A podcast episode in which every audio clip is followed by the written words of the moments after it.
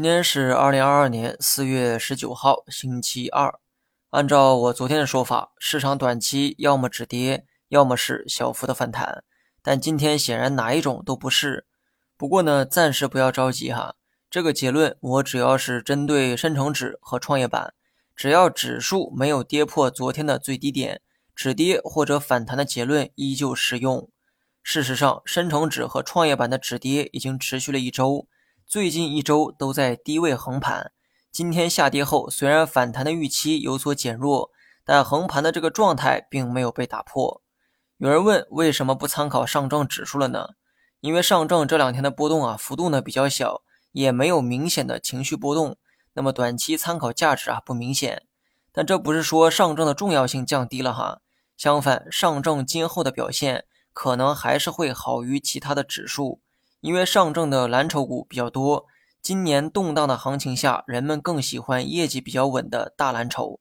另外，外围局势呢仍有很大的不确定性，市场短期波动很容易受到外部环境的影响。虽然我经常讲这个短期走势，但我还是希望大家多听一听我对长线的逻辑。分析短线只是为了让你在盘中有更好的心态应对波动。从整个二季度来看，我坚持之前的判断。我认为市场二季度会是探底回升的走势，反弹呢尽量过了五月份再去期待。五月漂亮国呢会进行第二轮的加息，在这之前啊，市场呢还免不了震荡。板块方面不想做太多的分析哈，很多重要板块之前呢都讲过，半导体、新能源的长线机会也都讲过，但是切记不要进去做短线，短期呢还确定不了底部，切记一定要注意合理分配仓位。同时要立足于长线，类似的逻辑在医药、白酒领域也适用。这些曾经高估的行业，如今的估值呢正在被慢慢的消化。现在影响他们股价的因素只有市场本身，也就是经济大环境阻碍了这些行业的上涨。不过呢，话也说回来，没有大环境的扼杀，平日里你能有机会买到便宜的筹码吗？如今一千七的茅台，有人在喊贵。而去年两千六的茅台，还有一堆人在疯抢。今年的市场的确比想象的要差，但机会是跌出来的道理啊，希望大家不要忘。记住哈，在牛市提醒你机会的人都是流氓。很多人被套六七年，都是因为在牛市追高导致的。很多人觉得牛市啊赚钱很容易，那是因为着眼于短线。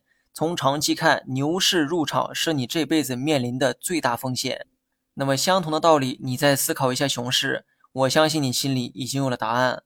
大盘在没有跌破三千点之前，我会一直保持七到八成仓持有。如果跌到两千九百点，那么我会按计划再加一成仓。后面呢也是以此类推。很多人熬不住，是因为早早打光了所有的子弹。按照规划，我的仓位预留到了两千八百点的位置。如果大盘在两千八以下继续下跌，那么我也将进入到被动的局面。